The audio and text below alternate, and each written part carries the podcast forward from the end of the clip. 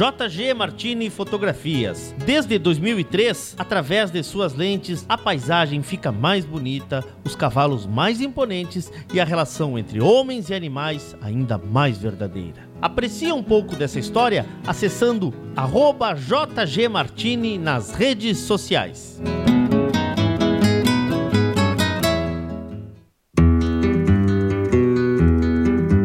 A vida é feita de fases e etapas. E nossos cavalos crioulos nos ensinam a esperar. Esperar o tempo certo, esperar o momento chegar. E ele chegou. A mesma base, a mesma filosofia, a mesma genética, mas com um novo rumo.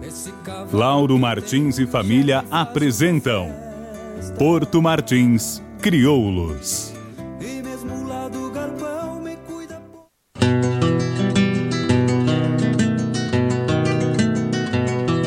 A cabanha Três Taipas foi projetada com uma base de éguas chilenas de origens importantes e as grandes matriarcas brasileiras, com foco em alta performance funcional e temperamento.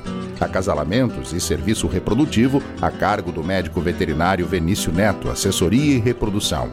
Cabanha Três Taipas. Se tem a marca de cuia, tem função.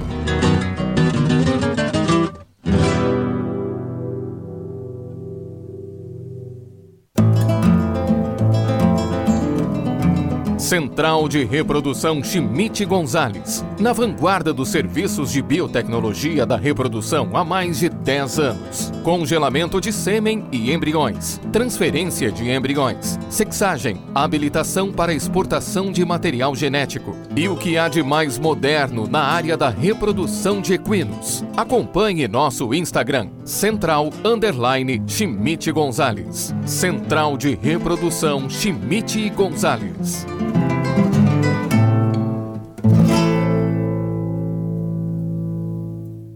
Revisões grátis na Terra Sol em Caxias e Bento. Toyota SW4 SRX Diesel 5 e 7 lugares com as três primeiras revisões grátis, com 5 anos de garantia. Consulte condições em terrasoltoyota.com.br. Juntos salvamos vidas. Fazenda Sarandi, há seis décadas desenvolvendo o agronegócio em São Lourenço do Sul e região, com excelência no cultivo de arroz, soja, milho, na criação de gado angus e do cavalo crioulo. Fazenda Sarandi, qualidade a gente faz aqui. O lugar dos bons negócios rurais é a parceria Leilões, seja para equinos, bovinos ou ovinos, para comprar ou vender. Aqui, a batida do martelo é diferente. Entre em contato conosco e não perca as melhores oportunidades em leilões ou vendas. www.parcerialeilões.com.br e vem comigo, que no leilão eu te explico.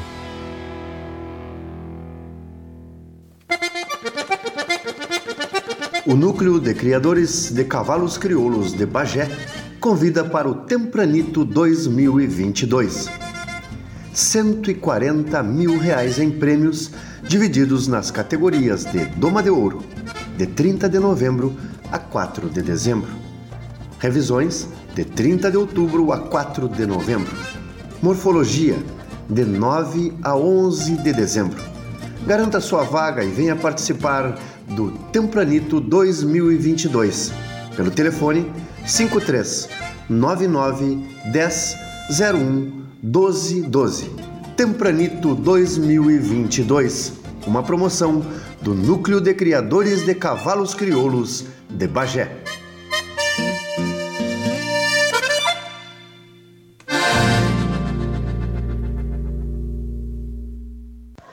Agora tu podes ouvir a Rádio Sul pelos aplicativos para iOS e Android. Basta procurar na Apple Store ou na Play Store e fazer o download dos nossos aplicativos específicos para o teu sistema. Radiosul.net, regional por excelência.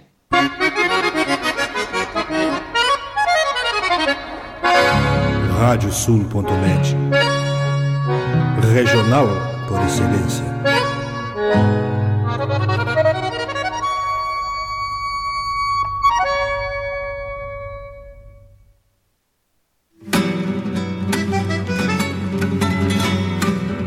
Acompanhem agora pela radiosul.net o programa Cavalo Crioulo em Debate.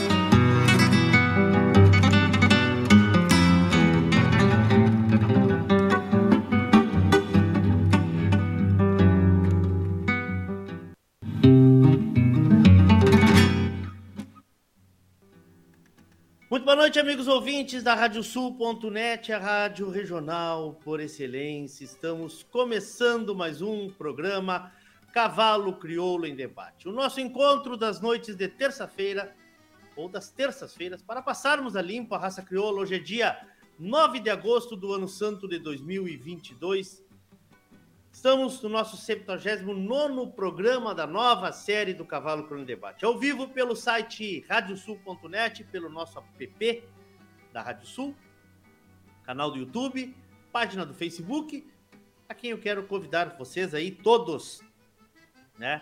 Quero convidar todos para que curtam aí, que sigam a nossa nosso canal do YouTube, principalmente porque vem Expo Inter e na Expo Inter estaremos ao vivo diariamente para o mundo via canal do YouTube da Regional por Excelência. Além de transmissões, né? Daqui a pouquinho a gente vai falar sobre uma transmissão que a gente vai fazer também aí agora coladinho na Expo Inter, já vamos a São Joaquim, daqui a pouquinho vamos falar sobre isso. Ativa aquela campana que tem ali à direita, pois assim, sempre que entrarmos ao vivo, que tiver algum novo conteúdo, tu serás avisado. Lembrar também os amigos que quiserem fazer perguntas no programa, que use a hashtag Cavalo Crioulo em Debate, tanto no YouTube quanto no Facebook. Em nome de Parceria Leilões, em nome de Porto Martins Crioulos, Terra Sol Toyota, a tua revenda. Toyota, em Caxias e Bento. Tinha Dona Del, assessoria equina, encurtando caminhos para o teu sucesso. Contatos pelas redes sociais ou pelo 5599 69 65 986. Celaria Alguim, Central de Reprodução Chimite Gonzalez, Fazenda Sarandi, Cabanha Três Taipas e Lembrando que a campanha Três Taipas, dia 27 de outubro, tem remate vertical com grandes linhas maternas também. Vamos falar sobre isso. Nosso mais novo parceiro aqui, Tempranito 2022, Núcleo de Criadores de Cavalos Crioulos de Bagé, mais uma vez, junto ao programa Cavalo Crioulo Debate, a RádioSul.net. Obrigado, presidente Fausto. Mais de 140 mil reais em prêmios, inscrições e informações direto com a turma do Núcleo de criadores de cavalos crioulos de Bagé. Parceria JG Martini Fotografias. Antes do nosso tema de hoje, vamos dar uma passeada pela nossa agenda. Nossa agenda. Vamos começar pela agenda da Parceria Leilões, né? Tem muita coisa para esse mês aqui. Eu vou destacar hoje alguns eventos. Primeiro, está à disposição lá no, no site da Parceria Leilões o leilão digital de coberturas do Núcleo de Criadores de Cavalos Crioulos de Porto Alegre, talvez, se não a maior, uma das maiores e melhores ofertas de coberturas que o Núcleo de Porto Alegre está realizando junto à Parceria Leilões. Temos também o grande evento da próxima segunda-feira, Santa Alice, Ouriço e convidados, leilão virtual, a partir das 20 horas. Informações no site da Parceria Leilões. Aí vamos a são Joaquim, que recebe a terceira Primavera Crioula, Núcleo de Criadores Caminhos da Neve, mais de 20 mil reais em prêmios, dias 9 e 10 de setembro, durante a 22ª Festa Nacional da Maçã. Aqui no YouTube da Regional por Excelência, estarei por lá fazendo essa transmissão. Temos também a turma do Paraná, vamos subir mais um pouquinho, 16, 17 e 18 de setembro em Palmas, no Paraná, a primeira exposição morfológica Integração Crioula. Abraço, Vini, abraço Sadi, abraço Eurico, toda essa turma aí. Aqui na nossa agenda do Núcleo de Caminho das Tropas, já está se findando a agenda do Núcleo Caminho das Tropas, hein? Falta um Vzinho ali naquele, na prova Doma de Ouro que aconteceu nesse último final de semana. Temos aí a 11 Alvorada Crioula marcada para de 14 a 18 de outubro. E temos também primeiro freio do proprietário em Caçapava, São Paulo, lá o Núcleo Sem Fronteiras de 24 a 26 de novembro. E aqui a divulgação do Tempranito, Doma de Ouro. As informações estão na vinheta que está rodando nos programas da Rádio Sul, mas também entre em contato com a turma do Núcleo que vocês vão ter mais e mais e mais e mais informações. Amanhã, pela manhã, no programa Uma de Campo, vocês vão ouvir a linda música composta por Juliano Gomes, numa letra de Rogério Ávila, o nosso projeto Meu Cavalo. E amanhã a Milonga, como foi escolhido o nome da nossa égua Moura, ganhou a sua melodia e vai ser divulgada aqui na, no nosso programa Alma de Campo, que vai ao ar de segunda a sexta-feira, sempre às 10 horas da manhã. Muito bem. Eu tenho aqui comigo uh, dois amigos que a raça crioula me apresentou, dois caras que eu tenho uma admiração muito grande por ele. Vamos receber dois campeões do freio, conversar sobre os bastidores dessa decisiva semana do ciclo do freio de ouro. Como preparar a semana que resume um ano de trabalho? Qual a estrutura por trás de um campeão ou de uma campeã? Na prova, quando eles sentem ou eles perceberam que era o momento de ganhar o freio de ouro. Nossos convidados para o debate dessa semana já sentiram o gosto de estar no lugar mais alto do pódio e vão compartilhar essa trajetória com a nossa audiência e comigo aqui. Boa noite, Zeca Macedo, direto da Zona Sul do Rio Grande do Sul, cidade do Rio Grande. Tudo bem, Zeca? Boa noite, meu amigo Leôncio. Boa noite a todos que estão nos ouvindo e nos assistindo. É um grande prazer para mim sempre estar aqui contigo. Prazer é nosso, meu amigo. Prazer é sempre nosso. Eduardo Weber de Quadros, o conhecido Dudu Quadros, um fenômeno. O homem é completo, o homem vai da, da, da colher no instrumento musical até a boca do potro, Zeca Macedo. Boa noite, Dudu. Boa noite. Ah, é. Boa noite, Leôncio. Boa é noite, é Zeca. Boa noite a todos que Boa noite, meu galo. estamos assistindo aí também. Tudo bem, Dudu? Tudo bem, graças a Deus. Che, aqui faz frio aqui, Guris. E aí por aí, Rio Grande, Zeca? Aqui não faz frio, mas agora parou de chover. Tá fresquinho, mas não tá frio. Sim. Só que o que tem chovido aqui é um negócio fora do. Eu nunca tinha visto na minha vida. Barbaridade. Já choveu, sei eu quantos mil milímetros. e por aí, Carazinho, Dudu? Tia, aqui tá, tá frio, tá frio, é. mas o clima tá bom. A gente pegou uns dias de chuva também, mas eu. Sim. A gente pegou duas semanas boas de, de, de tempo bom, né? Sim. Apesar do frio e agora um pouco de chuva, mas tá, tá normal para o inverno, tá normal. Muito bem, a gurizada tá chegando aí, né? A turma tá chegando, começando a participar e. Eu quero começar. Começar pelo mais experiente, né, Dudu? Pelo mais velho que claro. nós, né? Sempre. Aí, Dudu, contigo. Zeca. Dale. Quantos freios de ouro, Zeca? Eu ganhei quatro freios de ouro. São é, 2006, 2007, 2009 e 2016. Entre ouro, prata e bronze são 13 freios. 2006, vamos dar, no, vamos dar nome à cavalhada aí. Ganadeiro em 2006, o Senhor em 2007, o Matreiro em 2009 e o Temprano em 2016. 2016. Dudu. Eu, eu sou mais humilde um pouco. Não, não ah, cheguei a todos esses ainda. Ainda, né? Um guri novo. Vamos lá. É. Uh, Leôncio, eu tenho de freio, eu tenho só um. Eu ganhei só o só o freio com a, com a Quinta Sinfonia. Pois é. Uh, e sobre a Quinta Sinfonia, acho que ela merece um, um, uma parte, né? Talvez daqui a pouco a gente tenha que falar sobre ela. Eu vou pedir que o Zeca me ajude depois também, porque ela tem, tem o recorde funcional da, da, das fêmeas até hoje, né? Do que ano foi a, a Quinta Sinfonia? 2017. 17? 17. Ah, que coisa. É claro, 19, né? 17. Tá. Isso, vamos lá então. Ah, no, nosso propósito aqui é falar sobre, sobre os bastidores, sobre o que acontece, sobre uh, como chegar. Uh, quantos animais esse ano, Zeca? Cinco. Tudo do? Oito? Oito.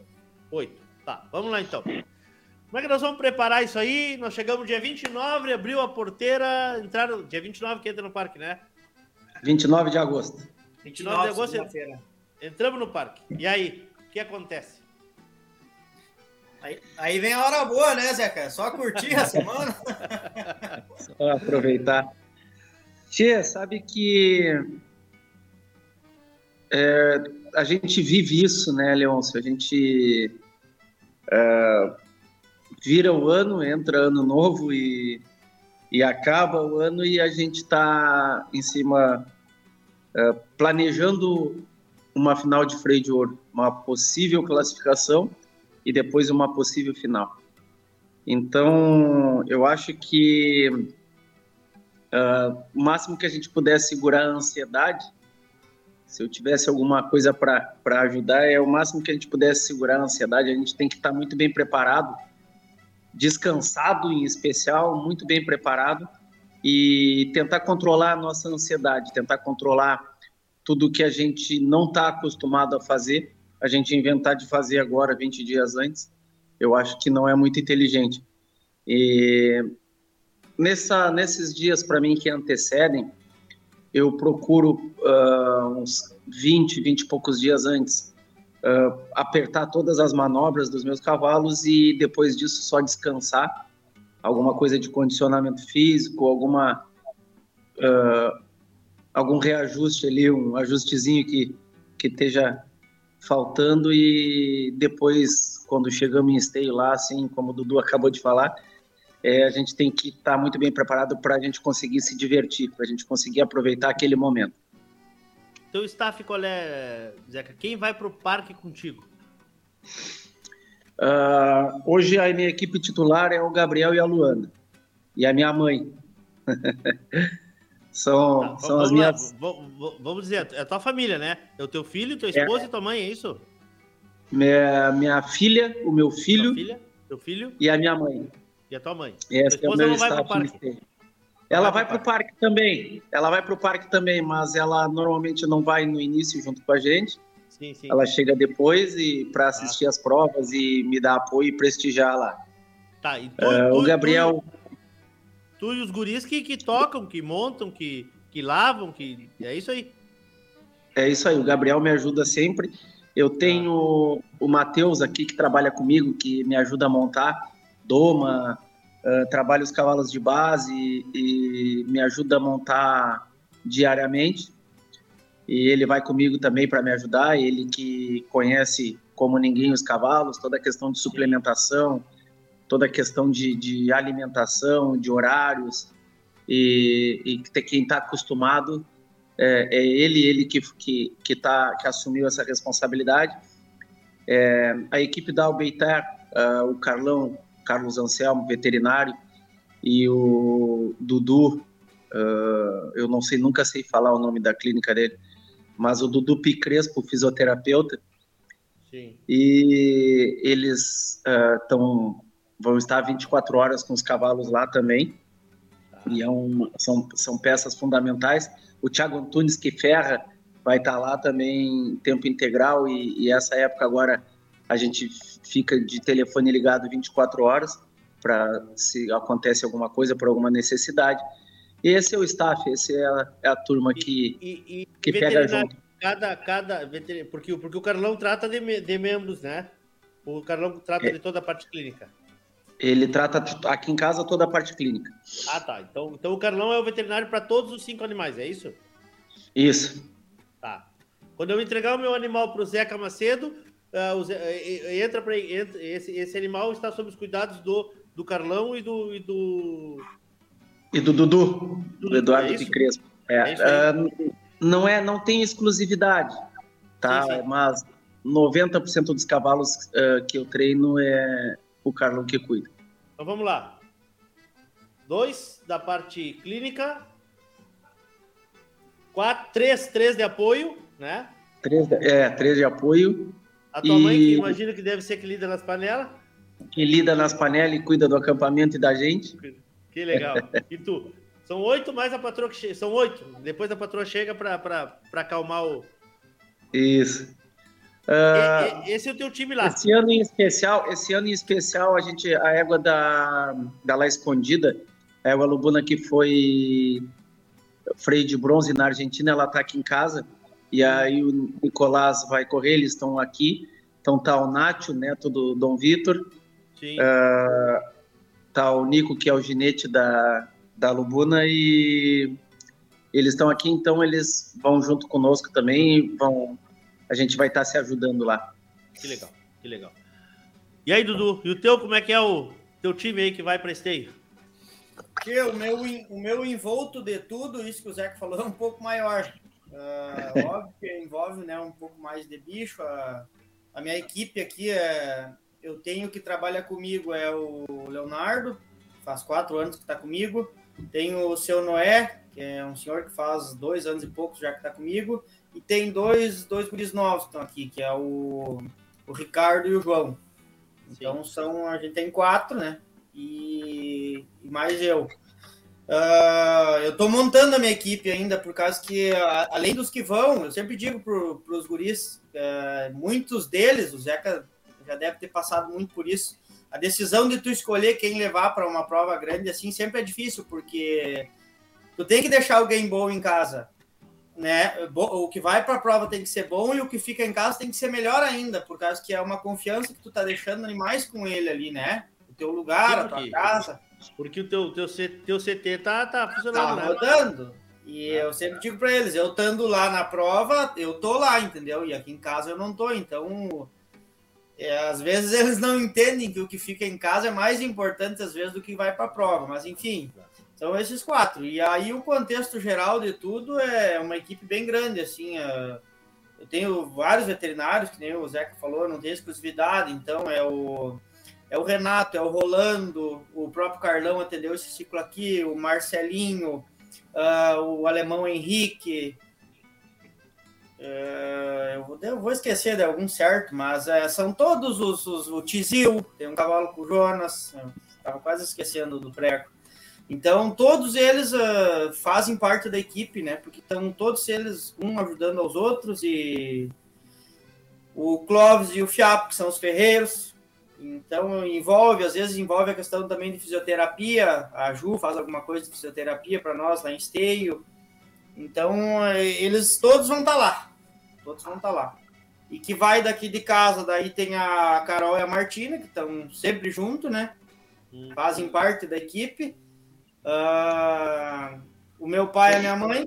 O pai vai em quase todas as provas. Ele vai ou vai dirigindo, ou vai de motorista, ou vai de Sim. Ele, quando pode, tá sempre junto, né? Então, é. Eu agora faz um pouco mais de meio ano que o Caetano saiu daqui. Não Sim. tá mais trabalhando no CT, tá trabalhando lá em Aceguá, na Santa Fé. O Caetano tá na Santa Fé, né?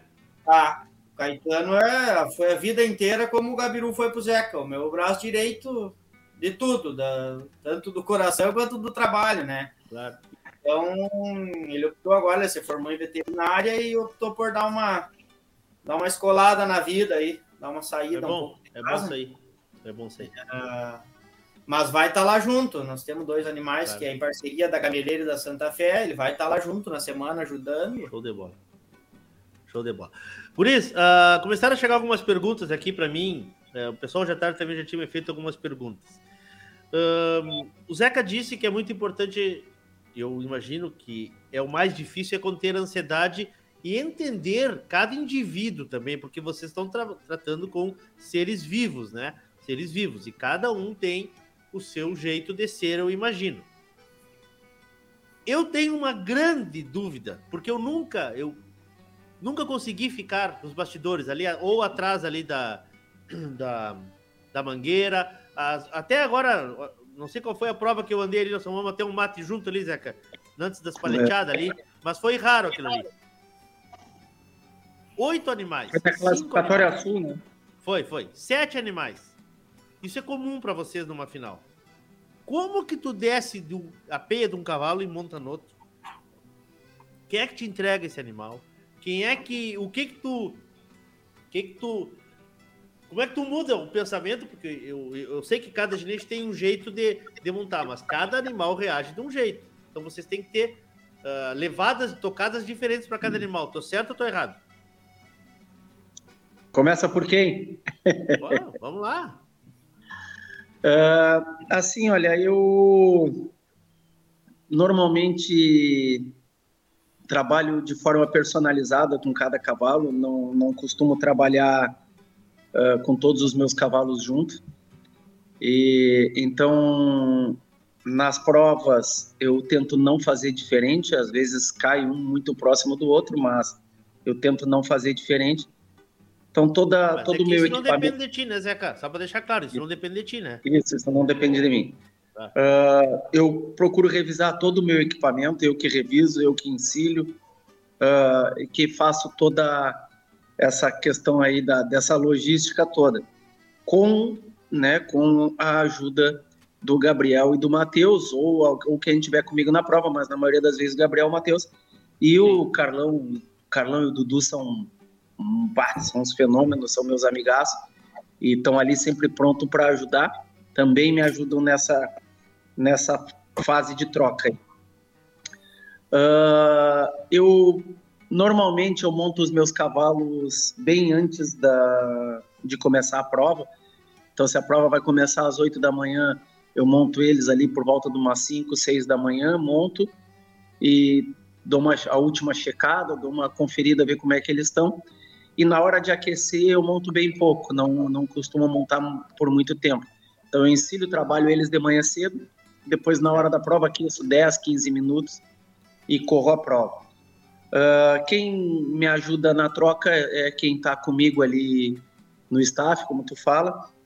E a questão de um cavalo para o outro é, acaba virando automático, Leons, porque a gente já começa a acostumar, a gente acaba conhecendo tanto os nossos cavalos, que eu não sei se, se é a mesma coisa com o Dudu, agora eu passo a palavra para ele, mas é automático, eu tiro o pé do estrivo de um e monto no outro, parece que desligou um e foi o outro, e ligou mesmo? o outro, então, é, e ali a forma de aquecer ali, dois, três lances de aquecimento, a gente já está entrosado e pensando naquele conjunto.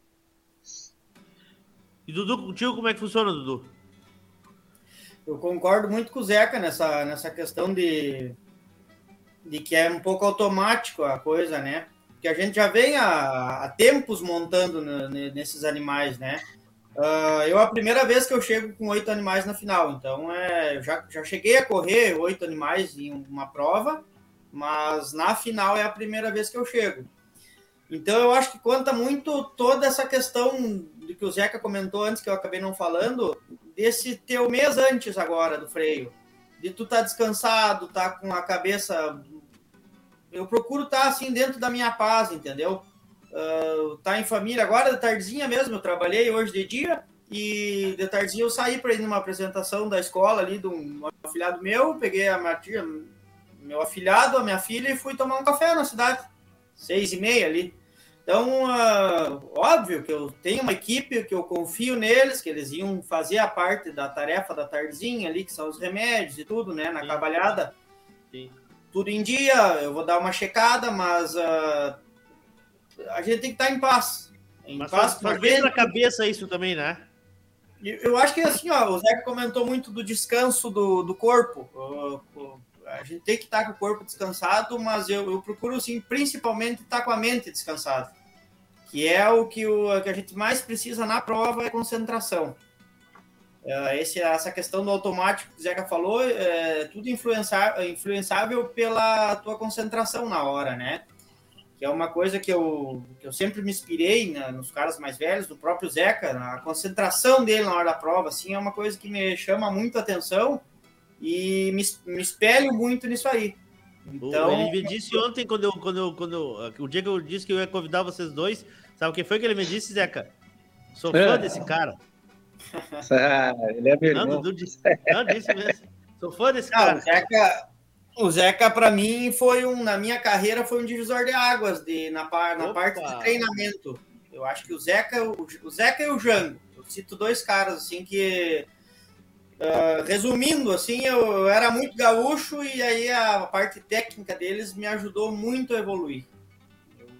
Concordo assim. A gente montou, a gente montou junto umas três vezes, quatro vezes, quando o Dudu treinava lá na, na Santa Fé, em Taquara. E pá, foi um prazerzão ter podido conviver com o Dudu ali, que eu conheci realmente ele de perto, né? A gente pôde conviver e, e pá, nos transformamos amigo. Então ele é suspeito em dizer que, que ele é meu fã, porque ele, pá, ele é meu amigaço. Zeca, mas, mas assim, ó, mas assim, ó, ah, a gente aqui tá falando assim, vamos lá, de duas gerações, assim, né? Talvez tu sejas a segunda geração e o Dudu já venha, seja essa transição para a terceira geração. Acho que podemos dizer isso, não estou não tô errado em dizer isso, né? Ou tu sejas a terceira e o Dudu seja a quarta geração. Não sei bem como é que seria antes, assim, mas só, só para só o pessoal que está nos acompanhando entender. Uh, vocês têm a consciência da importância que vocês têm nesse processo todo, cara? Isso é uma coisa que eu, que eu me pergunto todos os dias, porque eu venho de um, eu venho de um, de um meio que, a, que, é o, que, é, que é a música, que é o meio artístico, e muitas vezes eu vejo colegas meus que não têm a, a noção da importância deles num cenário. Você, tu tem essa noção, Zeca, da importância que tu tem frente ao freio, frente a essa gurizada que tá vindo, tu consegue trabalhar isso bem na tua cabeça tranquilamente, assim? Ou tu acha que isso é. Ah, se olhou, você tá falando é bobagem. Não, não existe isso. Não, consigo trabalhar assim. É muito difícil é, nós nos julgarmos, nós é, avaliarmos isso daí. Muito difícil. Sabe? Tipo. É, é óbvio que a gente não sabe. É, no, no, no nosso contato diário, né, a gente não sabe o quanto a gente representa. Mas eu tenho uma pequena noção, pelo menos com os jovens. É, eu tenho uma relação bastante próxima dos jovens, porque é, ou pelas redes sociais ou nos eventos, e aí me procuram muito para conversar, me procuram para tirar foto, e, e, isso me traz uma certa realidade desta importância em relação ao meu exemplo, em relação a de como eu me portar frente a, a, aos jovens que ou sonham ser ginete, mas as, a maioria também não ser ginete, mas são entusiastas e amam uh, as modalidades com cavalo e nos tem como referência. Então eu dou muita importância para isso daí. Mas em tamanho, assim, o quanto que a gente uh, representa ou, ou é conhecido ou não, eu não tenho muita noção assim. Eu tento ter, trabalho isso, mas na realidade não tenho. O que tu acha disso, Dudu? Ruim, né? Ainda bem que nós somos amigos. que compromisso, né? Não, eu acho que é. Acho que a, gente tem que falar disso, sabe? A gente tá falando disso antes de abrir, de abrir a câmera aqui. A gente tem que falar disso, cara.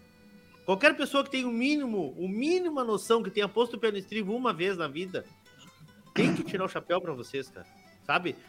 Tem que, não importa se o Zeca tem tantos freios, se o Dudu tem tantos, se o seu Milton, todos vocês que estão ali, os que, os que estão chegando pela primeira vez na final do freio, cara, é muito difícil de quem eu agora que estou bem dizer dentro da pista ali com vocês, eu acompanho um mundo que eu não imaginei que fosse que fosse acompanhar um dia. E vejo ali vocês, tchê, não tem, não tem, sabe? É, uma, é, um, é, um, é, um, é um esforço físico, mental, aquela simbiose com o animal, e troca de cavalo, e pega uma égua, e a égua não fez o que vocês combinavam, e na outra prova tu tem que vir te superar. Tchê, isso é uma coisa digna de, de, de astros, de astro de reconhecimento, sabe? Eu penso isso. Eu penso isso. Mas é como o Zeca falou, eu acho que a gente não tem, não, não tem ideia do tamanho, do quanto a gente representa para. Mas tu tens ideia da responsabilidade que tu tens. A responsabilidade que a gente tem é muito grande, né? Então a gente, eu procuro não pensar o, não fazer a conta do quanto, do quanto isso vai, né, vai significar. A gente óbvio tem que ter compromisso, né, com tudo, mas é pela questão do, dos jovens, como o Zeca falou ali, eu tenho um, um aluno que corre juvenil e dois proprietários. São os que eu, que eu tenho de, de exclusividade, assim, fora do freio de ouro. E eu acompanho eles, procuro sempre quando eu posso ir nas provas acompanhar. Então, o carinho do pessoal, do, dos jovens, das próprias gurias infantis, as, a gurizada, assim, os gurizinhos, é, os próprios proprietários mesmo que correm, né? Porque é, são gente do, que não são do cavalo às vezes, são né, de outra de outra forma lá em Lages, nós estava junto lá, o carinho deles pela gente, a gente nota que é bah, isso só de, de, de, chegar assim alguém te demonstrar um carinho é muito gratificante para nós, né?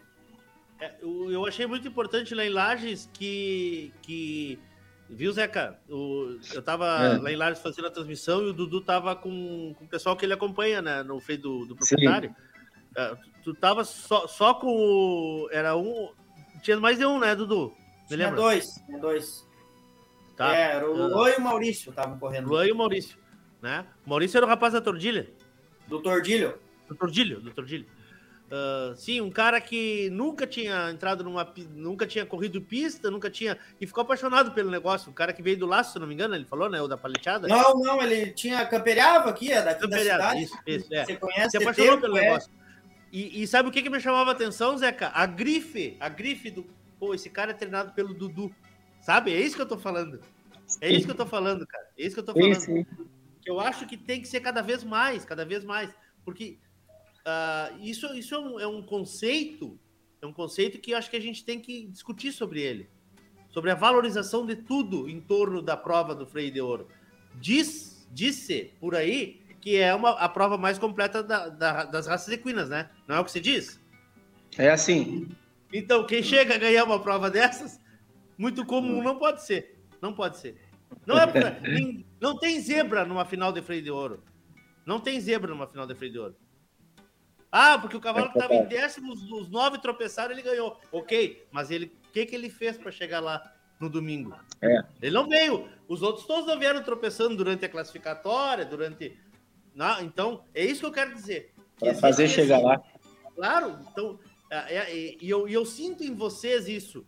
Talvez não, que vocês não tenham essa noção, como tu disseste, mas o respeito que vocês têm. Eu sou um cara que me sinto respeitado por vocês, assim, de uma maneira que eu acho até demais, entendeu? Pô, tava lá em Lages, fui comer um assado assado pelo genial do Tuquato. É outro, é outro patamar, entendeu, Zé Macedo? É outro. É outro. Entende? Então, assim, essa, essa, essa forma de, de, de vocês entenderem o processo que eu acho importante. Vamos voltar para a prova, então. Trocamos de animal, a gente consegue desligar o botão, ligar no outro e vamos adiante. Mas mas... Peraí, deixa eu complementar uma coisinha contigo. Leôncio, que talvez te ajude assim. Zeca veio por é, toda atividade, toda atividade precisa ter referências. Boa. Tá? Uh, vamos botar que nós somos atletas, certo? Mesmo sendo uma competição de seleção, tá? É, os cavalos são atletas e nós também. E qualquer atividade que venha uh, a ter qualquer tipo de, de, competitividade, que qualquer competição, vamos falar assim, é, é, necessário ter referência. É muito importante ter ídolos. E não é a gente falar que é ídolo, não é a gente falar que a gente uh, tem uma importância como tal, e sim agir como tal. Então, uma das coisas que eu me preocupo muito é, independente assim de eu servir como referência ou como modelo para os demais, mas uma coisa que eu me preocupo, me preocupo demais mesmo, assim, é, é nunca, nunca deixar de tratar as pessoas bem, deixar de receber as pessoas, deixar de tratar, deixar de falar, deixar de responder, nunca deixar uh, essas coisas acontecerem, porque um dia nós estivemos lá, um dia a gente quis, a gente, a gente tinha uh, algumas pessoas, algumas referências como ídolo, e, e a gente sabe como é não ser recebido, como é não ser respondido. Então, uma das coisas que eu mais me preocupo é de verdade, assim, é responder todo mundo, é receber todo mundo e tentar mostrar o mínimo de simpatia, o mínimo de carisma e carinho para ser recíproco com esse carinho que a gente recebe. Então eu sou bastante preocupado em relação a isso daí. Perfeito. Isso eu acho que é muito, muito digno, muito digno. Esqueci a pergunta que eu fiz. Me lembra qual foi? Desculpa. Aí, Dudu, te lembra? Eu interrompi e cortei. Alguém vai nos lembrar aí. Acho Alguém que tu não chegou a falar. Alguém vai nos lembrar aí. Alguém vai... Ah, sim, que nós tá, que nós, que nós já, já trocamos de animal, já trocamos de. e já desligamos o botão, mas assim, ó. Estamos na final no domingo com quatro animais cada um, vamos dizer. Dois machos e duas fêmeas. Vamos dividir a coisa. Fui mal no, na primeira mangueira. Como é que reflete no, no segundo? Como é que funciona isso, Dudu? Fui bem na primeira mangueira. Como é que reflete no segundo? Eu acho que da, da mesma forma que é automático a concentração que tu tem da primeira fase de um para outro, tu tem que deletar a prova do outro que passou, indo bem ou indo mal, e concentrar no próximo, né? Consegue fazer uh, isso? Na, na, final, óbvio que eu acredito que deve, deve, pesa um pouco a questão do psicológico e o, e o teu o teu astral e o teu psicológico na hora ali. Eu acho Sim. que vai, vai muito de ti né? Se tu estava esperando aquilo ou não, se daqui a pouco tu estava preparado para aquilo, óbvio que tu não vai esperar chegar lá e ir mal, né? Mas eu acho que todo mundo tem que estar tá preparado para ir mal. Uh, ninguém precisa estar tá, tá treinando, tá, tá fazendo a prova para ir mal. Eu procuro sempre fazer assim. Mas eu tô, vamos dizer assim, uh, tô pronto para ganhar, mas estou preparado para perder. Que eu acho que esse equilíbrio aí tu tem que ter para te não se perder na hora lá. Não se frustrar também. Óbvio, é porque tu acaba, né? Ah, tu quer fazer uma parte para oito, tu faz uma parte para seis. Então tu tem que estar com o equilíbrio em dia para te poder recuperar nas fechadas, né? Ah, não deu, então ah, vamos pro próximo, vamos zerar e vamos. É, a questão, eu acho de equilíbrio. Aqui foi dito uma vez que quando o cara, não me lembro se foi acho que foi pro Guto, que o Guto comentou, quando ele pega, pega na cana da rédea para receber o cavalo, o égua do, do, de quem tá alcançando para ele, a, que a pessoa diz para ele, não te esquece tal coisa. Funciona assim ou não? Ah, não te esquece que esse aqui é tal coisa. Ou não aperta muito, ou devagar. Ou... Não, Existe a, esse diálogo a, ou não? A equipe que está por trás de tudo é fundamental, tanto nos aquecimentos quanto na, durante a hora da prova Uh, tem que estar tá muito entrosada a equipe está conhecendo. Né? Óbvio que nem como o Zeca falou, a gente revisa a barbela, cabeçada, arreio, uh, a gente faz o, o check-up geral, mas a, a, equipe tem que ter, tentar deixar o máximo pronto para para dar o menos de, de trabalho para a gente poder chegar na hora da prova. Perfeito. É assim, Zeca? É, eu acho que é. Uh, essa questão da, da concentração de andar bem ou mal, ela tá para mim é, inteiramente ligada com a com teu preparo, tá? É, se tu tiver super bem treinado, é, lógico que andar mal acontece muito mais do que andar bem, mas se tu tiver super bem treinado, automaticamente tu tá mais equilibrado, tu tá mais preparado para aquilo ali. Uh, e uma das coisas que a gente comete, e é muito comum, bastante comum, pelo menos comigo, não sei com o Dudu, é, às vezes a gente cria uma expectativa sobre o resultado. E resultado é consequência, resultado não é, não vem antes nem do trabalho nem da competição. Então a gente coloca às vezes o resultado com uma importância muito grande no resultado. Quando acontece, acontece uma questão, por exemplo, tu tá num cavalo bom, numa égua boa e tu entrou numa mangueira e tu foi mal, tem uma frustração muito grande, só que isso está diretamente ligado à tua expectativa. Então, se tu trabalhares, sabe, que, uh, essa questão assim, olha, de eu vou lá competir, mas pode não dar certo, certo? E, e tu precisa continuar. É, quanto mais tu trabalhar isso daí, maior é a tua chance de acertar. Porque se a gente entra muito deslumbrado com o nosso resultado e acontece qualquer imprevisto na prova, com certeza abala a concentração e dali para frente se torna bem difícil. E eu sempre tenho também uh, alguém, por exemplo, se eu tenho alguma particularidade no cavalo, ou uh, medida de alguma coisa, de barbela, de freio, de, de qualquer coisa ou alguma particularidade daquele animal, a pessoa que está segurando para mim está bem instruída para quando eu pegar a rédea ele não sair do meu ouvido. Ó, oh, não esquece disso, faz assim, cuidado, tal, tal, não vai esquecer, vai com concentração. E aí, é para a gente já uh, ficar ligado e entrar pensando nisso.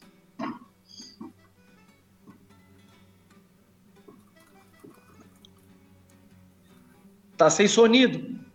Aí. Aquele momento da. Eu, eu, eu acho muito decisiva assim, a prova da man, de Mangueira. Eu acho que é uma prova muito decisiva. né? Uh, aquele momento ali da mangueira, por exemplo, ele tem animais que a gente nota que entrou gado e vocês já querem definir.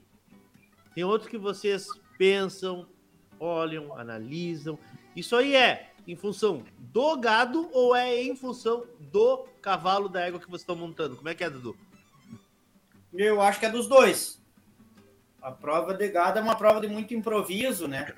E é onde se decide muita coisa, porque são quatro provas que tu tem no gado, duas no sábado e duas no domingo. Eu acho que ela é uma prova extremamente decisiva e de total improviso. Uh, óbvio que treinamento, tudo, tudo envolto, né? Mas ela tem muito improviso pela questão do fator gado. Uh, então a questão da rapidez ou da demora está uh, muito aliado ao cavalo, uh, ao fator improviso do gado. Às vezes tu tem cavalo que tu tem que definir em, pouco tempo. Às vezes tu tem, cavalo que tu tem que preparar ele para depois fazer o movimento. Por que tem que definir em pouco tempo? Porque é a característica do animal. Que é a característica do animal. Ah, o cavalo que não aguenta muito tempo, entendeu? Ele é bom, tem explosivo, é explosivo, mas é curto o nitro dele ali. Então tu tem que tentar ir ali papapá. Tem animais que tu tem que dar uma, uma, uma pré-aquecida para depois fazer o movimento. Então. Uma caldeada, né? Também tá aliado ao aquecimento atrás, né? Claro. Claro. claro. É assim, Zeca? Eu tenho alguma coisa particular, assim, porque eu não, eu não gosto de definir rápido.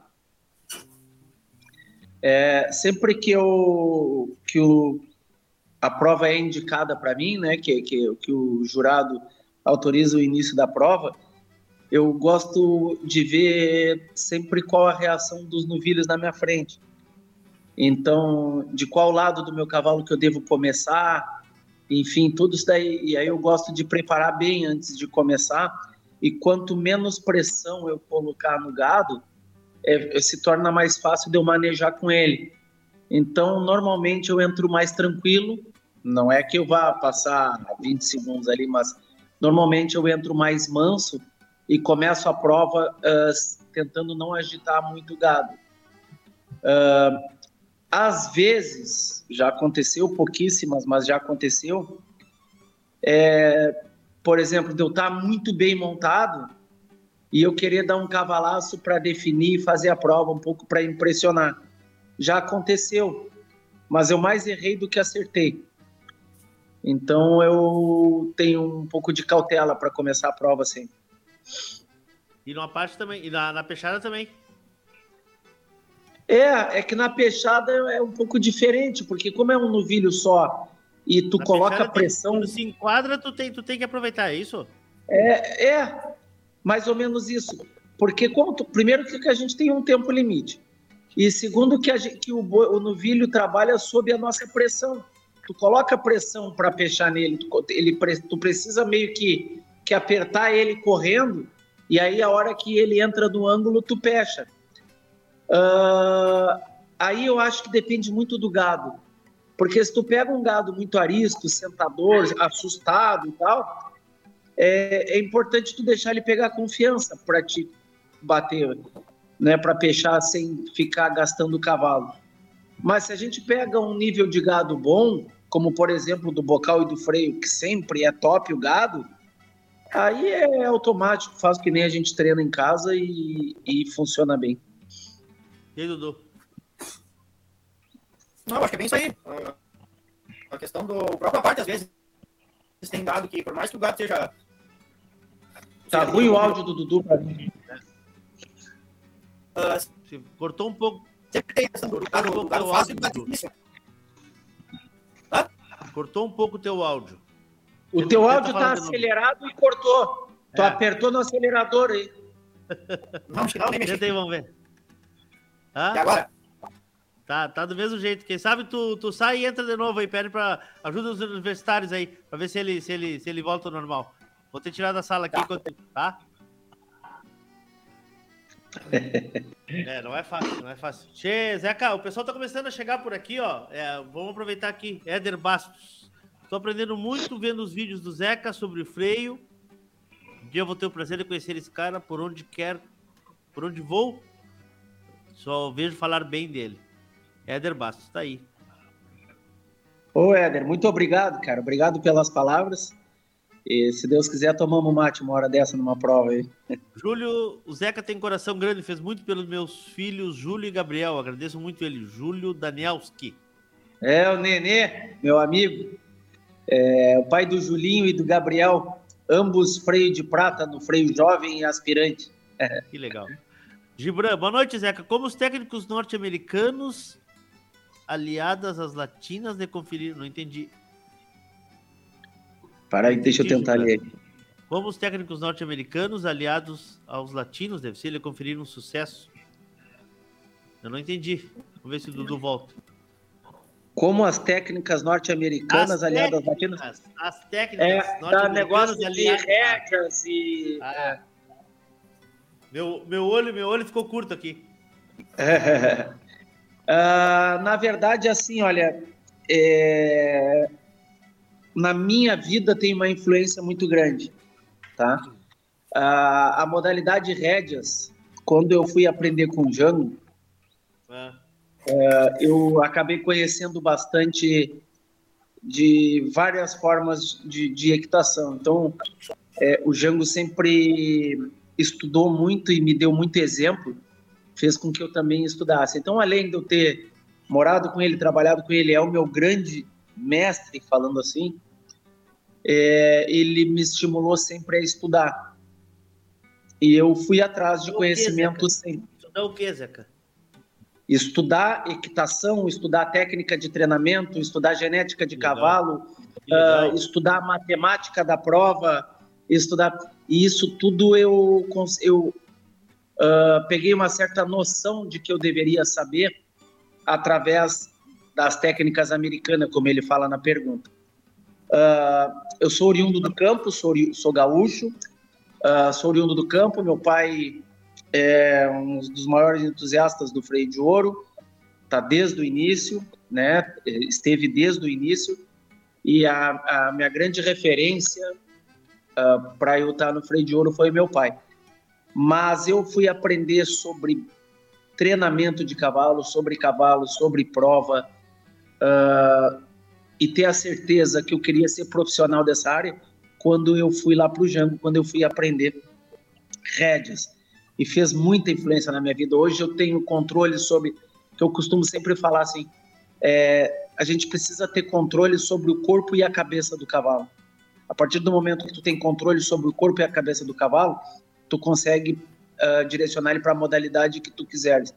Então, é, me ensinou muito isso. Eu, eu, te, eu consigo explorar muito mais coisas que os cavalos têm para me dar e consigo também fazer um trabalho de forma explosiva e ao mesmo tempo ter controle sobre o corpo e a cabeça. Então eu tenho controle sobre a velocidade, acabo tendo muito mais domínio da situação e isso eu, a, a rédeas americana uh, influenciou muito na minha vida. Legal. Tá de volta, Dudu?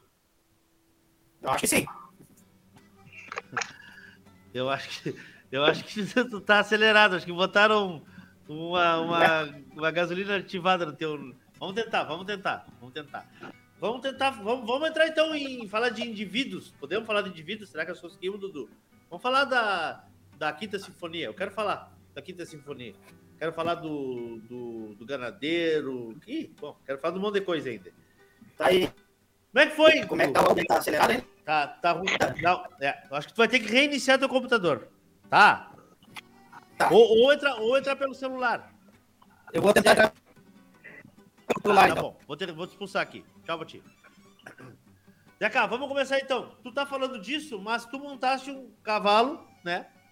Que Tchê, por onde ele anda, ele é reconhecido. A genética dele é muito difundida, né? Tanto que tem, tem já herdeiros, né? Que, que já, já lograram êxito também. E aí tu fala uma coisa que me chama atenção. Eu sou um cara que vem do campo.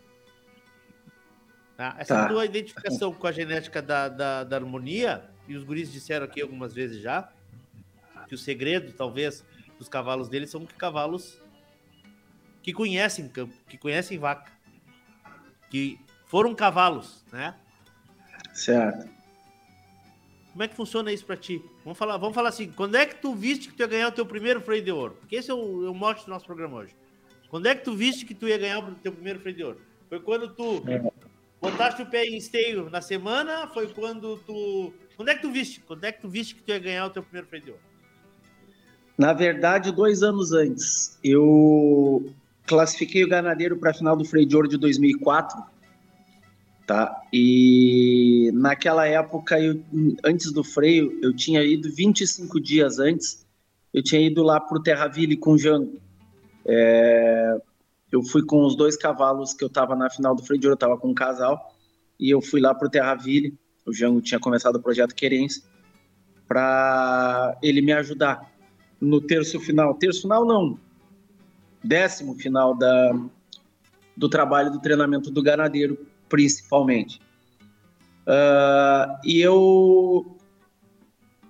Lógico que o meu sonho sempre foi chegar o mais longe que eu pudesse, né? E o desejo da minha família, desejo do meu pai, desejo meu, dos meus irmãos, era que a gente pudesse um dia uh, ter êxito no freio de ouro. Uh, eu, naquele freio, a gente treinou bastante, eu fui super bem preparado, mas eu jamais esperaria está entre os quatro, cinco primeiros. Tá? Nem nos meus melhores sonhos eu contava com isso daí naquele momento. E eu virei a primeira fase em primeiro. Eu fiz uma baita primeira fase, andadura, figura, giro e parado. E fui para primeiro. E na saída dali, meu pai e o Jango, os dois juntos, a gente se abraçou e eu falei para eles que eu ia ganhar. E aí os dois me disseram: calma, sabe? Até me falaram mais coisas. E aí, né, pediram para eu manter a calma, para eu continuar concentrado na prova. E parece que eles tinham adivinhado, como realmente sabiam pela experiência deles, né? E a minha imaturidade e essa minha ansiedade de ter pensado no resultado no momento que eu estava em primeiro, eu disse, pai, eu posso ganhar, eu consigo ganhar. E aí acabei botando fora na final. Passei para a final em primeiro e aí fui mal na mangueira e caí para quarto. Depois fiz um baiar bom, corri vaca bem e acabei ficando em quarto. Na época não tinha freio de alpaca ainda, mas eu fui quarto com o ganadeiro. Ali, tá, eu caí na real que a gente podia chegar. Porque o ganadeiro estava aquém da capacidade dele ainda e a gente estava brigando por título. Tinha sido a minha primeira final de domingo, por que tu não ganhou? Por imaturidade. Eu tua, comecei tua. minha, minha total. Hoje, hoje, se tu voltares no tempo, tu acha que foi a, a tua imaturidade? Minha total. Eu me afobei para fazer as provas, não pensei nos problemas que eu tinha e acabei aflorando todos os problemas que o ganadeiro tinha. Por falta de maturidade e ter me afobado e achando que eu poderia tá ter que a carreira não sei se a carreira corrida mas é, eu tinha algumas limitações e eu não respeitei elas eu fui como se eu não tivesse e aí elas afloraram e, e para mim eu perdi aí uh, e aí eu, eu vi que eu tinha possibilidade de ganhar e aí começamos a nos preparar melhor no ano seguinte eu fui freio de bronze não andei nem parecido com 2004 mas fui freio de bronze com ganadeiro. E aí o Fernando Gonzalez me pediu um cavalo para uns clientes dele. Uh, pai, eu preciso de um cavalo para ganhar o freio. Aí eu falei, eu tenho. Ah, qual cavalo? Ganadeiro. Aí, pá, tu acha e tal, né? Aquela discussão normal ali de negociação. Aí eu disse, eu acho. A única coisa que eu acho é que o ganadeiro não pode cobrir. Ele tem que virar o ano treinando se a gente virar e, e a gente conseguir chegar fisicamente bem, eu, ele aguenta a prova e acaba não mostrando os defeitos dele, porque a maioria das vezes ele mostrava os defeitos quando cansava. E aí o Fernando juntou os condôminos, né? Fizeram um condomínio e compraram o ganadeiro. Me escutaram, foram muito parceiros meus e me deixaram o cavalo o ano todo. O cavalo terminou o freio de ouro, continuou treinando, eu credenciei ele em novembro Aí ele continuou treinando, eu classifiquei ele em Montevidéu em março E aí, então foi bem espaçado, foi bem planejado. Eu tinha ele super bem fisicamente. Ele já estava treinando comigo há quase quatro anos e eu fui muito confiante, fui muito confiante e muito mais maduro, já preparado. E naquela época, tá? É, o meu pai fazia muita diferença junto com, com a minha família inteira. Mas naquela faleceu, época. Desculpa. Que ano teu pai faleceu? 2018. 18. Não. É, acho que foi 2018. Foi 2018. Uh, naquela época fez muita importância. Como é que eu vou te dizer? Fe... Teve uma importância muito grande e, e, uma responsabilidade forte em cima disso aí, que foi a Juliana, minha esposa, que colou em mim, digamos assim, nós com filhos pequenos, com, com a Luana pequena, né? O Gabriel não era nascido ainda.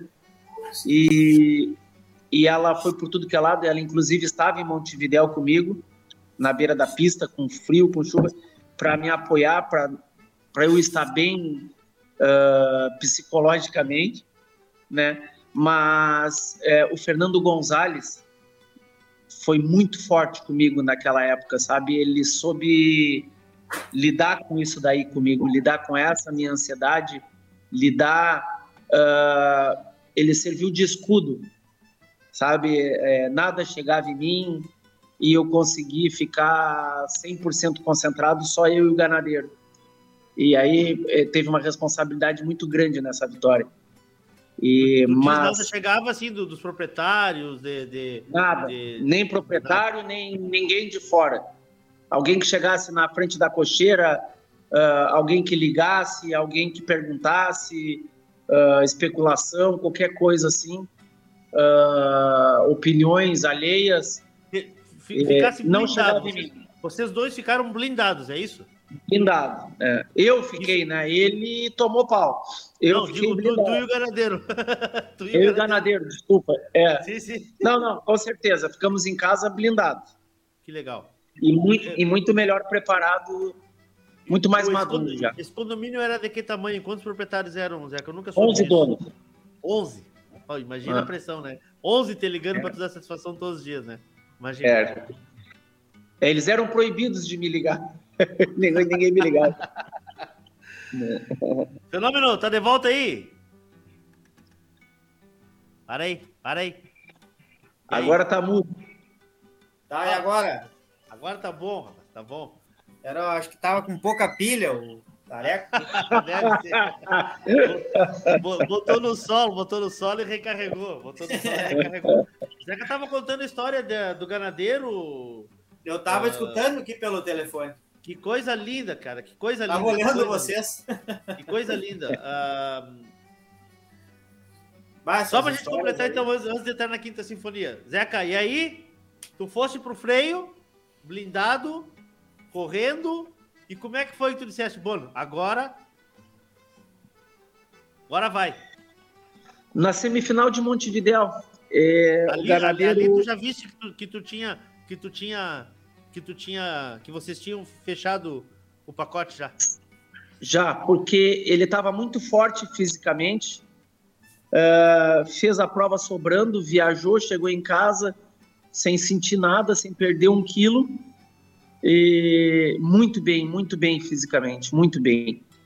Uh, e quando nós chegamos em Esteio, e a, várias pessoas, a gente sempre nos galpões, a gente comenta, é, sempre o Cláudio Ruas, o Colares, que ele sempre, quando a gente conversa sobre essas histórias assim, né, que a gente vai, os momentos nostalgia, e aí a gente senta e eles falam, pá, quando o ganadeiro entrou em pista nos dias antes ali, né, nos treinamentos, quando o Zeca entrou com o ganadeiro, a galera tremeu, assim, porque ele estava muito forte, ele estava muito forte, muito lindo, muito, muito bem de saúde. E, e aí realmente ele sobrou naquele freio de ouro. Foi, Aquela foto clássica que ele tá no meio da pista é desse ano. Foto clássica é desse ano. É, é desse ano, é, 2006. Um, um, tronco de cavalo, né? Ah. E aí, como é que foi? Vocês, vocês correram sempre, sempre na frente? Como é que foi? Lembra? Saímos em segundo na morfologia. Tá. Aí na, na primeira fase passamos para frente e ficamos até o final. Até o final, até o final. O, outro cavalo que eu sou fã é o Temprante. Sou fã do Temprante. Sim. Temos que falar dele depois. Dudu! Depois falando. Queremos te ouvir, Dudu. Quinta Vamos Sinfonia. Ver. Vamos ver se vai dar agora. Vai dar, vai dar. Quinta Sinfonia. Quando tu viste que tu ia ganhar, tu disseste. O Zeca disse dois anos antes, quando ele perdeu. Depois, em Montevideo, quando ele classificou, ele viu que, que, que se não desse nada errado, ganhava. E tu, quando é que tu te topasse com a Quinta Sinfonia? Só vamos deixar eu... claro aqui, só vamos deixar claro aqui para registro que a Quinta Sinfonia é nas fêmeas, né? A recordista funcional até hoje da, da nas raça crioula. fêmeas e nos machos ela é. é. é. ela tem a maior média funcional da história da, da, do, da final do Freio de Ouro. Eu fui descobrir uh, uns dois anos depois. uh, óbvio que eu sentia, sentia e senti todas as sensações que desde, desde quando eu peguei ela. Essa égua veio depois do freio para mim. Foi o Victor Penner que. Como é que foi? Ela correu o freio e foi para ti? Ela não, tinha corrido o ciclo com o seu Roberto Duarte. Foi o Roberto tá. que domou e treinou ela. Tá. Ela tinha corrido já com ele, o primeiro ciclo. E daí não tinha passado por freio. E aí o Victor Penner negociou essa égua, comprou a metade da capa negra. E ela veio para mim, para Carazinho. Depois do, do freio ali, ela veio. Tá. E aí a gente correu lá, a primeira prova foi em dezembro. Que foi a, quando a prova do seu Honesto, da Tamareira, lá era em dezembro. Daí o Vitor queria prestigiar, eu até levei dois cavalos deles lá na, dele na ocasião. Sim. E eu gostava muito dela, gostava demais dela. Só que ela chegou lá e me surpreendeu além do que eu esperava. Assim, ela fez. Lá na Tamareira já. É, ela fez 21 e pouco de média lá, uma credenciadora. Ela voou além da conta. Só que eu sabia que eu não tinha tirado ainda dela. Eu fui para credenciar e conhecer ela. Eu corri a prova inteira de bridão lá, para te ter uma ideia. O Zeca sabe, sabe mais do que eu estou falando. Uh, e aí, depois daquilo ali, não só por mim, mas por todos, ela, ela ficou falada, né? Ela tinha a maior média e tudo mais, e fica, fica o boato, o comentário. Mas eu estava muito tranquilo com ela, eu sabia que depois daquilo era uma égua. Eu nunca tinha chego, chego na final do freio. Então, mas eu sabia, eu estava preparado para chegar lá. E eu sabia que aquela era a égua que eu tinha para chegar na final do freio. Quando eu corri a classificatória com ela, eu corri a classificatória aberta. Eh, Onde foi? foi comer... Ah, aberta, aberta em stake. Aberta, é. Claro. Na aberta de stake. Era depois do bocal. Tinha o bocal, 30 Sim. dias depois tinha a classificatória aberta. Maio. Uh, eu fui com o mesmo ideal. Fui com o ideal de classificar ela. Então, eu acho que já era oito animais naquela época classificavam. Não, não vou 2017. Não. não, acho que 2017. não. Acho que já. É? Bom, então tá, vamos lá. E aí, Dudu? Mas enfim, ela ficou em terceiro na classificatória. Aí tu, usaste, aí tu, usaste, a técnica Milton. Não, eu, não, eu vamos, que... não vamos apertar muito. Eu me criei escutando falar essa técnica aí de, de evoluindo e, tipo assim, ó, uma, uma das dificuldades que eu tinha era isso aí. Às vezes eu não conseguia credenciar porque eu ia com eles muito verde, entendeu? E, mas sempre procurei e procuro até hoje fazer dessa forma. A técnica do Milton Castro, que como tu falou, né? Que é ir evoluindo. Falou, não fui eu. Então, eu sabia depois da classificatória que eu, analisando né, todo o contexto do, do ciclo, que eu tinha uma égua para disputar um dos freios. Uh, apesar de que era a primeira vez que eu ia para a final, mas eu vinha há muitos anos correndo e eu sabia que eu estava preparado para aquilo. Eu, eu tive um episódio da minha vida ali que eu, eu sofri muito, sofri muito com o meu trabalho, com a minha carreira e aquilo acho que foi o que mais me amadureceu assim. Então, sofreu muito por não, por, por não ter resultado. Também, também por não ter resultado. Sim. E eu acho que aquilo foi que me amadureceu e ali que eu não que eu ali que eu me preparei, ali que eu vi que eu estava pronto para chegar lá no final do freio. E naquele ano, foi, que foi o primeiro ano que eu classifiquei ela, eu classifiquei mais quatro animais. Eu cheguei com cinco animais na final do freio. Uh, foi um ano, é, já era um ano mágico, né? Eu já tinha classificado um cavalo no bocal, tinha classificado ela, depois eu classifiquei mais, mais três animais na classificatória de, de Chapecó, que naquela época Sim. era das regiões. Então, para mim, já estava sendo bom demais, entendeu? E a, a, a égua que tinha mais potencial era ela. Eu sabia que era ela. Uh, os outros animais eram bons, não tinham tanta morfologia, mas eu sabia que ela era uma égua que tinha potencial. Que, ela, que aí, relação de morfologia, tu lembra? 7067, se não me engano. Tá. Naquela, naquela época já era, já, já, abaixo das 10 ela já estava, imagino. Ela saiu em trigésimo primeiro, trigésimo terceiro. Não. não, porque eu me lembro que a gente vinha fazendo essa, essa, a gente vinha fazendo essa escala cada ano no freio. Teve um ano que, que acima de 7,5 teve metade, foi o um alvoroço, né? É, é. Hoje, é, hoje, hoje, foi um ano que teve bastante animais acima de 7, porque ela saiu em. É, eu acho que foi esse ano aí. 31 primeiro. 31 primeiro. Com 7 e aí começasse a andar. E aí ela fez a primeira fase e pulou para terceiro. Tinha ficado, ficou, acho que a Carlota e a Basteira na frente dela. Sim. E Aquele ano tu juntava na, na mão assim 8, 10 éguas que tinham chance de ganhar um dos freios, né? Verdade, verdade. Uh, não, não vou dizer que foi o ano mais difícil, que não foi, porque todos os anos são. Mas foi um ano muito competitivo. Tinha, tinha muitas éguas, tá? todas as pessoas que eu, que eu admirava e que eu, que eu ilusionava antes ali estavam ali correndo comigo. Então.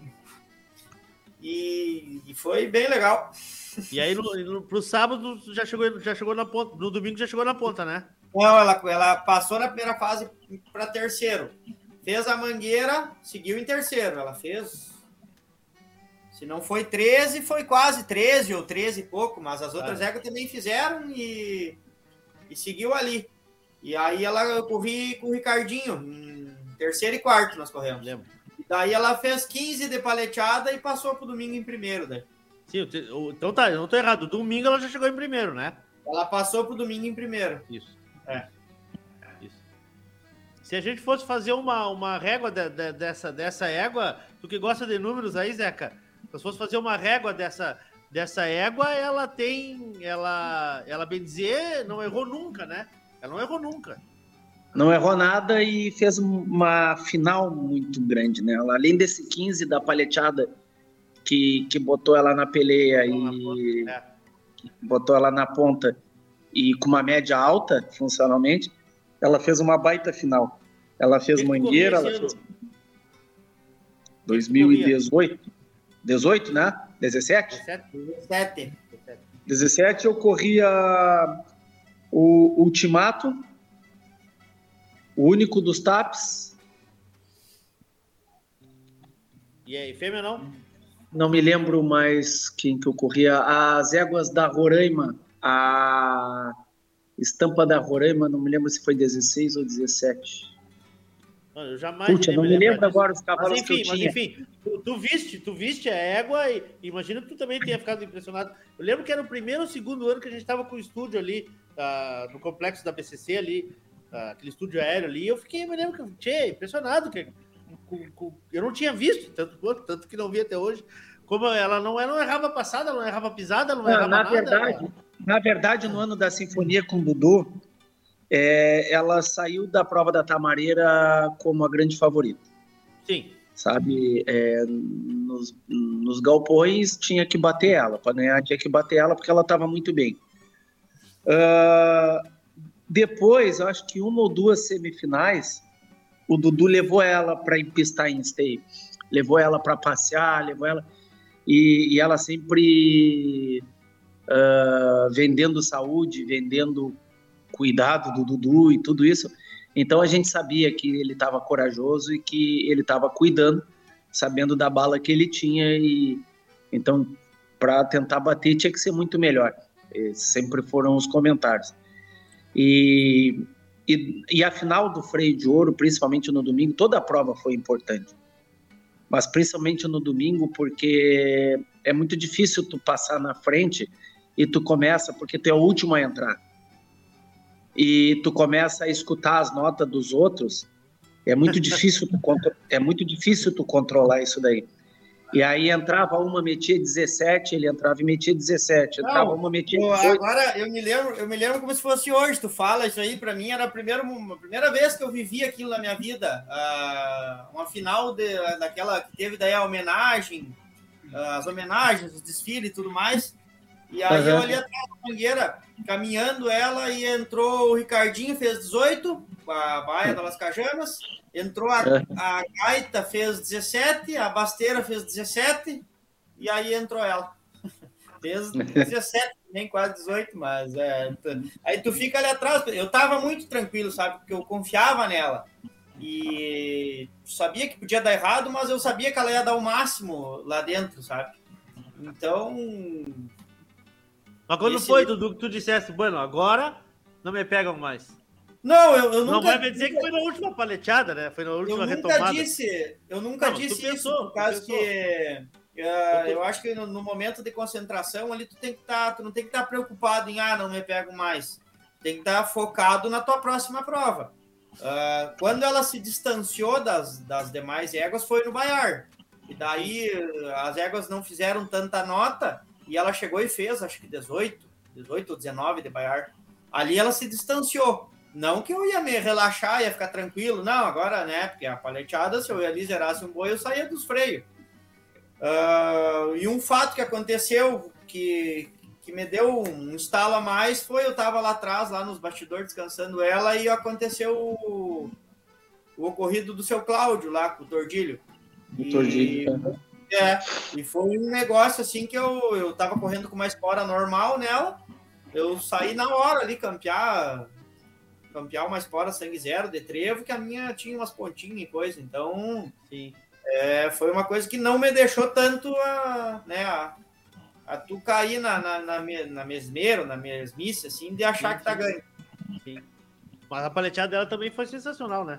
Fez também 18 ou 19, eu acho. Até. Ah, a final dela foi toda sensacional. Foi, ah, é. mais de 18 de média. Né?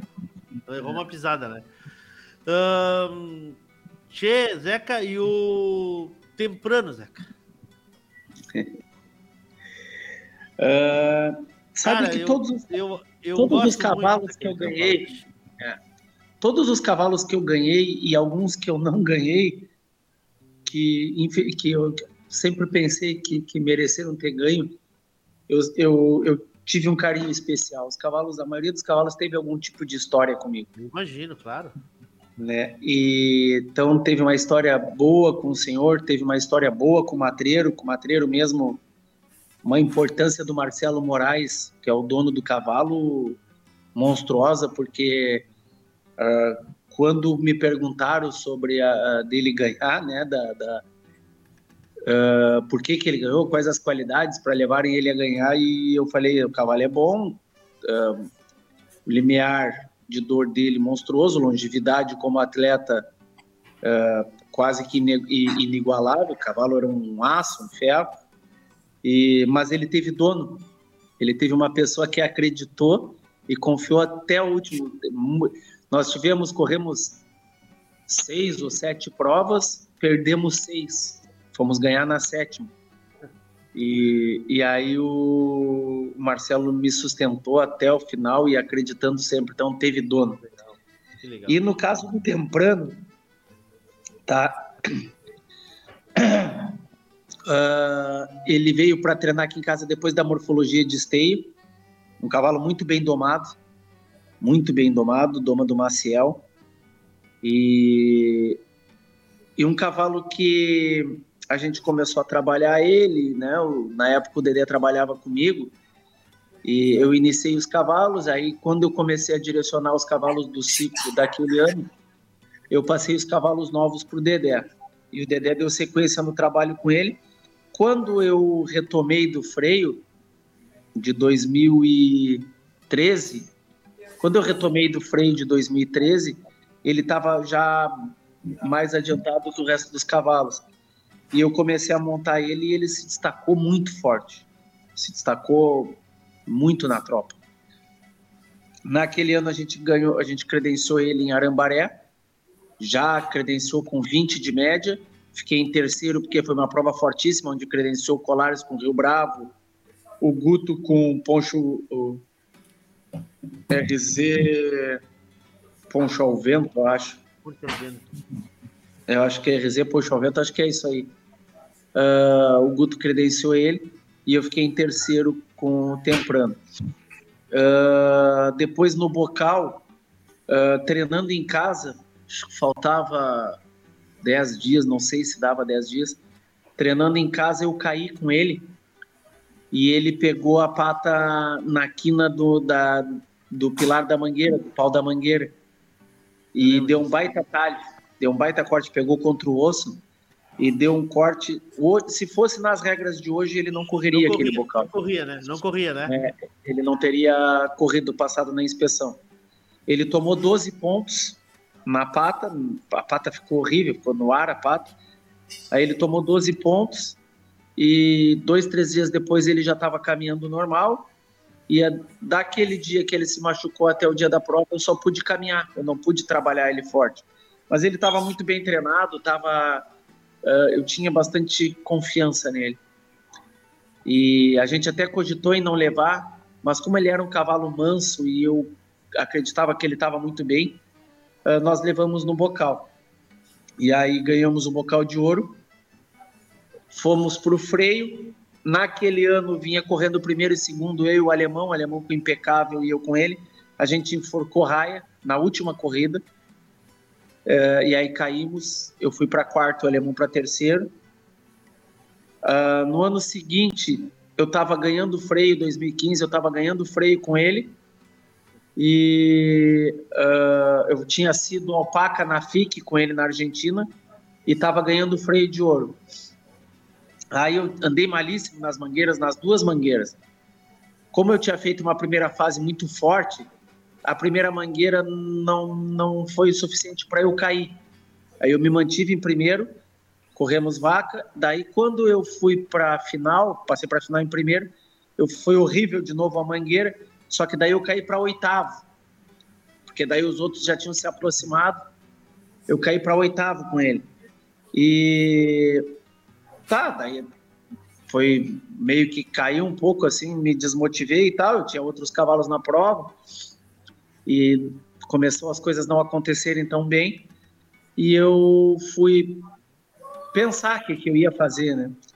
E, e, não tinha outra saída que era eu arriscar a vida no Baiar, que era uma das provas minhas mais forte e especial dele também, né? Aí eu e fiz. Aí ele tava sadio já, ele tava, ele tava são, né? No freio são, 2015. Aí fiz 19 de Baiar, subi para terceiro é, subi para terceiro, aí fiz 18 ou 19 de corrida de vaca e fui para segundo, fui freio de prata. Uh, voltei para casa, primeira coisa antes dele descansar foi trabalhar as mangueiras, trabalhei alguns dias para tentar corrigir os problemas que eu havia cometido, e aí eu achei que tinha conseguido fazer um trabalho legal, deixei ele descansar. Aí credenciei, fui na semifinal, na semifinal eu galopei quase toda a prova, não forcei ele em nada. Uh, só nas mangueiras eu forcei, porque ali eu ia.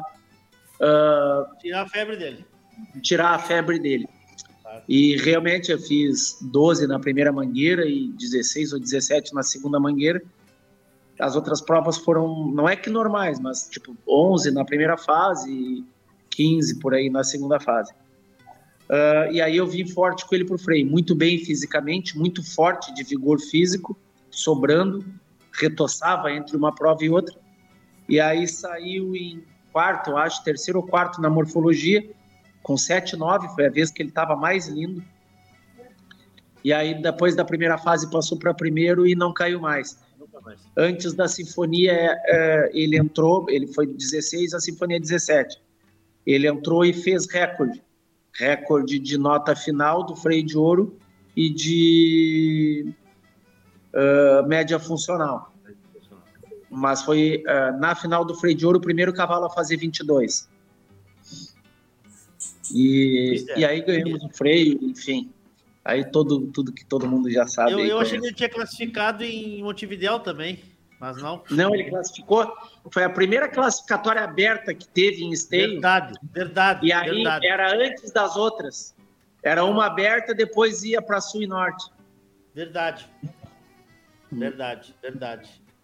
Verdade, foi o ano que foi o... aí aí aí tá o ano que mudou as coisas. Eu acho que o Dudu nos perguntou. Acho que foi o ano que começou a mudar, aumentar o número de, de vagas em seguida. Foi uma O número de vagas foi no bocal, no bocal de 2015. Isso aí, isso aí, isso aí. Isso aí. Gurizada, nós temos que chegar ao final aqui da nossa conversa. Ah, muito bom conversar com vocês, guris. Muito bom mesmo, muito bom mesmo. Eu espero que a turma que esteja nos acompanhando aí sinta essa mesma sensação que eu sinto aqui, de prazer de falar com vocês, de ver esse lado humano de vocês, de ver esse lado profissional de vocês, responsáveis, sabe? Uh, bom, primeiro, aí há 15 dias, né, ou há 20 dias de estar no parque, vocês gastarem tempo comigo aqui é uma coisa que eu, que eu já me sinto é, muito lisonjeado com isso. Segundo, dizer que hoje eu tenho um prazer muito grande de chamar vocês dois de meus amigos, porque assim eu sinto e eu tenho certeza que essa recíproca é verdadeira.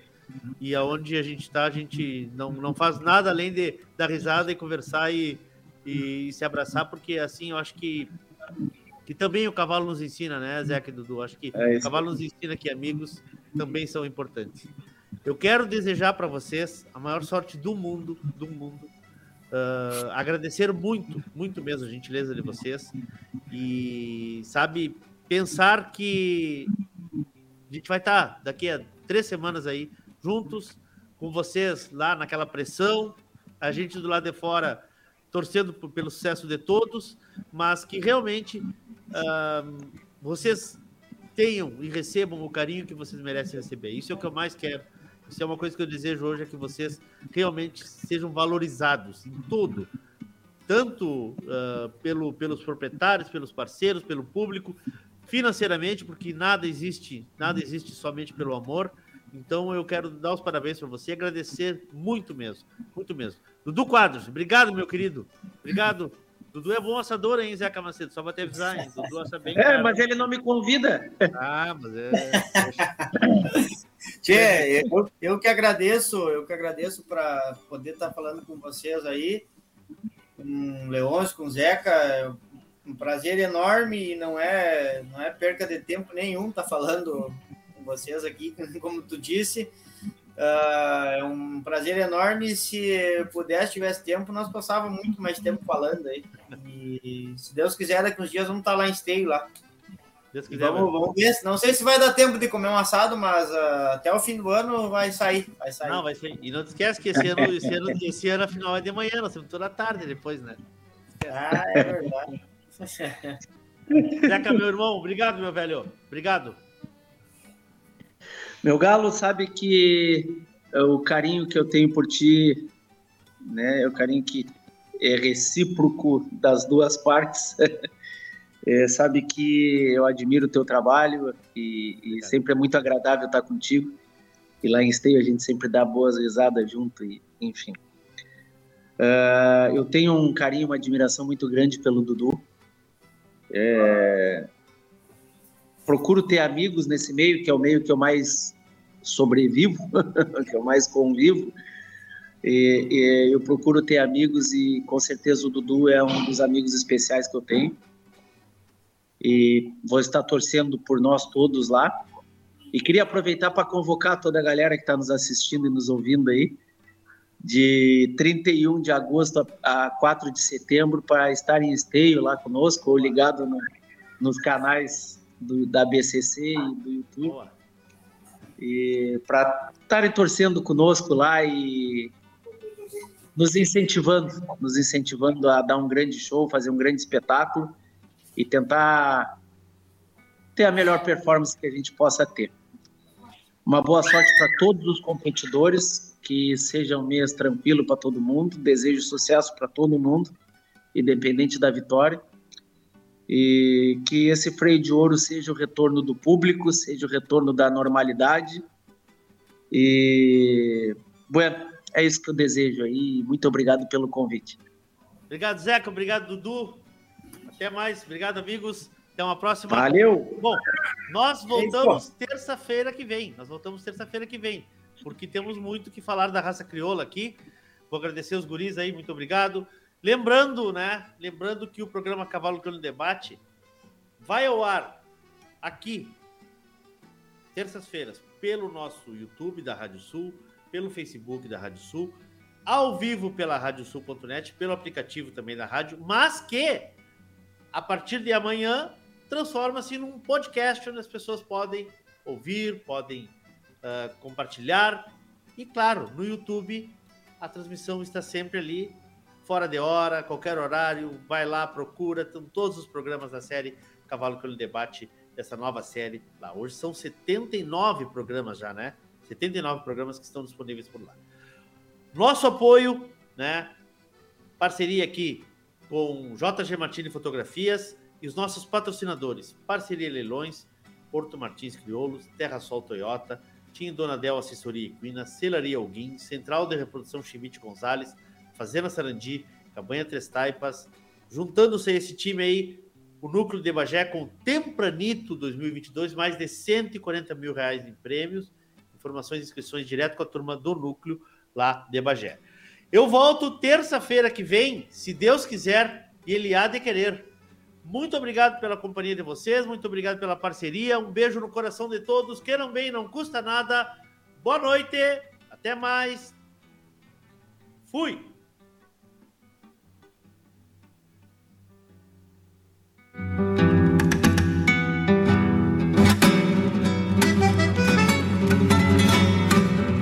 A Radiosul.net apresentou o programa Cavalo Crioulo em Debate.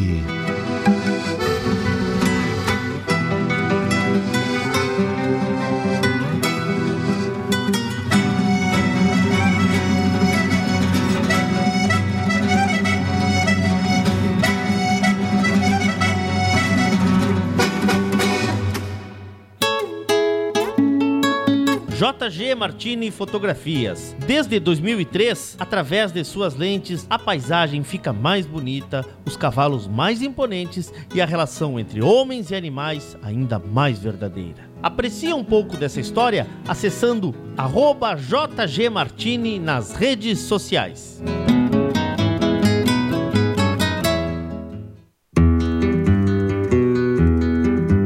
A vida é feita de fases e etapas e nossos cavalos crioulos nos ensinam a esperar. Esperar o tempo certo, esperar o momento chegar. E ele chegou. A mesma base, a mesma filosofia, a mesma genética, mas com um novo rumo. Lauro Martins e família apresentam Porto Martins Crioulos.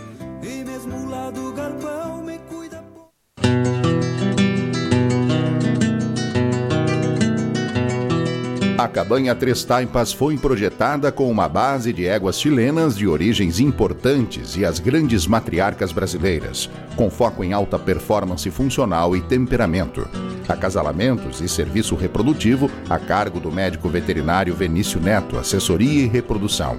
Cabanha Três Taipas. Se tem a marca de cuia, tem função.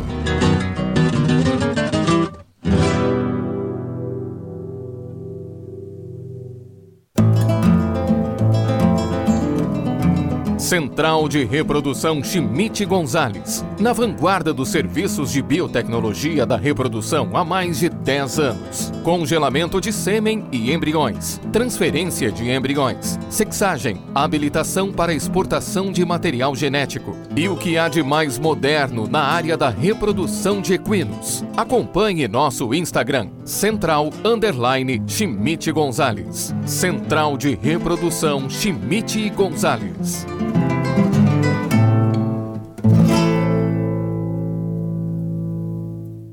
Revisões grátis na Terra Sol em Caxias e Bento. Toyota SW4 SRX Diesel 5 e 7 lugares com as três primeiras revisões grátis, com 5 anos de garantia. Consulte condições em terrasoltoyota.com.br. Juntos salvamos vidas.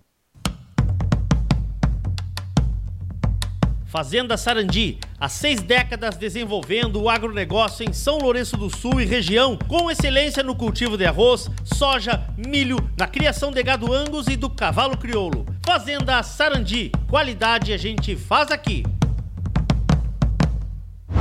O lugar dos bons negócios rurais é a parceria Leilões, seja para equinos, bovinos ou ovinos, para comprar ou vender. Aqui, a batida do martelo é diferente. Entre em contato conosco e não perca as melhores oportunidades em leilões ou vendas. www.parcerialeilões.com.br e vem comigo, que no leilão eu te explico.